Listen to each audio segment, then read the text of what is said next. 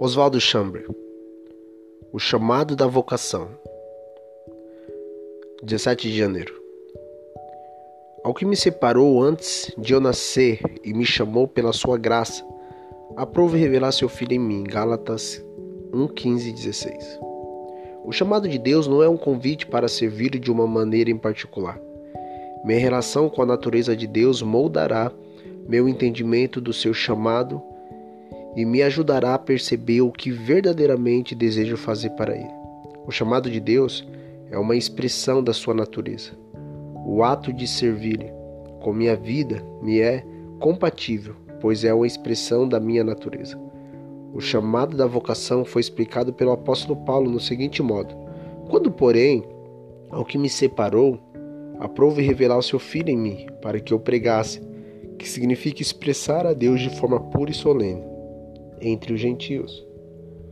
O fruto da minha vocação, o meu serviço a Deus, é o transbordamento que jorra de uma vida repleta de amor e devoção. Contudo, no estrito sentido, não há um chamado para isso.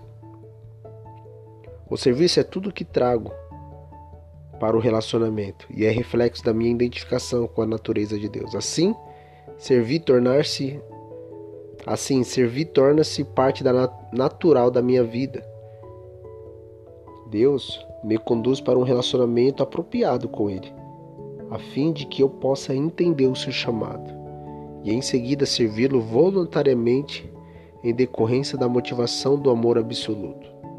Servir ao Senhor é a oferta de amor voluntária e natural daquele que já ouviu o seu chamado.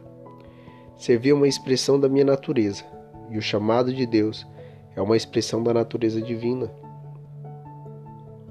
Por esse motivo, quando recebo a natureza de Deus e atendo ao seu chamado, sua voz divina ressoa por toda a sua natureza e a minha, e as duas naturezas tornam-se uma em ação. O Filho de Deus revela-se a si mesmo em mim, e como uma expressão de devoção a Ele, servi-lo torna-se o meu estilo de vida diário. Tudo para Ele. Oswaldo Chambre.